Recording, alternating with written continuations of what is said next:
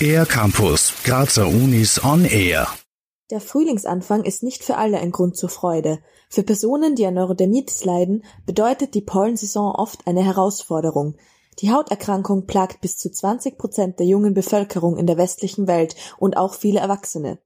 Peter Wolf von der Universitätsklinik für Dermatologie und Venerologie forscht zum Thema. Das Wort Neurodermitis kommt aus dem Griechischen, wobei der Wortstamm Neuro darauf hindeutet, dass das Nervensystem involviert ist. Insbesondere weist das auf die Bedeutung der Psyche und der Hautnerven bei der Erkrankung hin. Das Team um Peter Wolf entwickelt neue Behandlungsmethoden zur Bekämpfung von Ekzemen und Ausschlägen mit Hilfe von UV-Strahlung.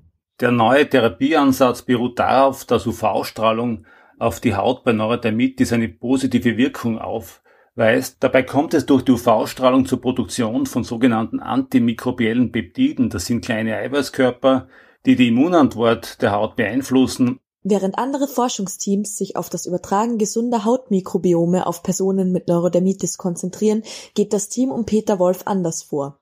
Wir verfolgen hier einen anderen Weg, nämlich die Stoffe, die von Bakterien oder auch von Hautzellen nach UV-Strahlung produziert werden, als Medikamente zu entwickeln. Durch das prestigeträchtige Forschungsprojekt konnte die MedUni Graz auch international auf sich aufmerksam machen. Peter Wolf erläutert. Die MedUni Graz hat durch die Einrichtung der PhD-Forschungsprogramme sicherlich einen echten Quantensprung in der Forschung hier in Graz gesetzt. Durch diese Programme ist es nicht nur möglich, hochbegabte, talentierte junge Forscherinnen und Forscher auf nationaler Ebene aus Österreich für Graz zu gewinnen, sondern vor allem auch international aus aller Welt, sowie auch für dieses Projekt bei Neurodermitis. Die Erkenntnisse des Forschungsprojekts sollen in eine umfassende Datenbank der antimikrobiellen Peptide einfließen. Diese verspricht, die Basis für die Entwicklung neuartiger Therapiemöglichkeiten von Neurodermitis zu legen. Für den R-Campus der Grazer Universitäten Lisa Merz. Mehr über die Grazer Universitäten auf ercampus-graz.at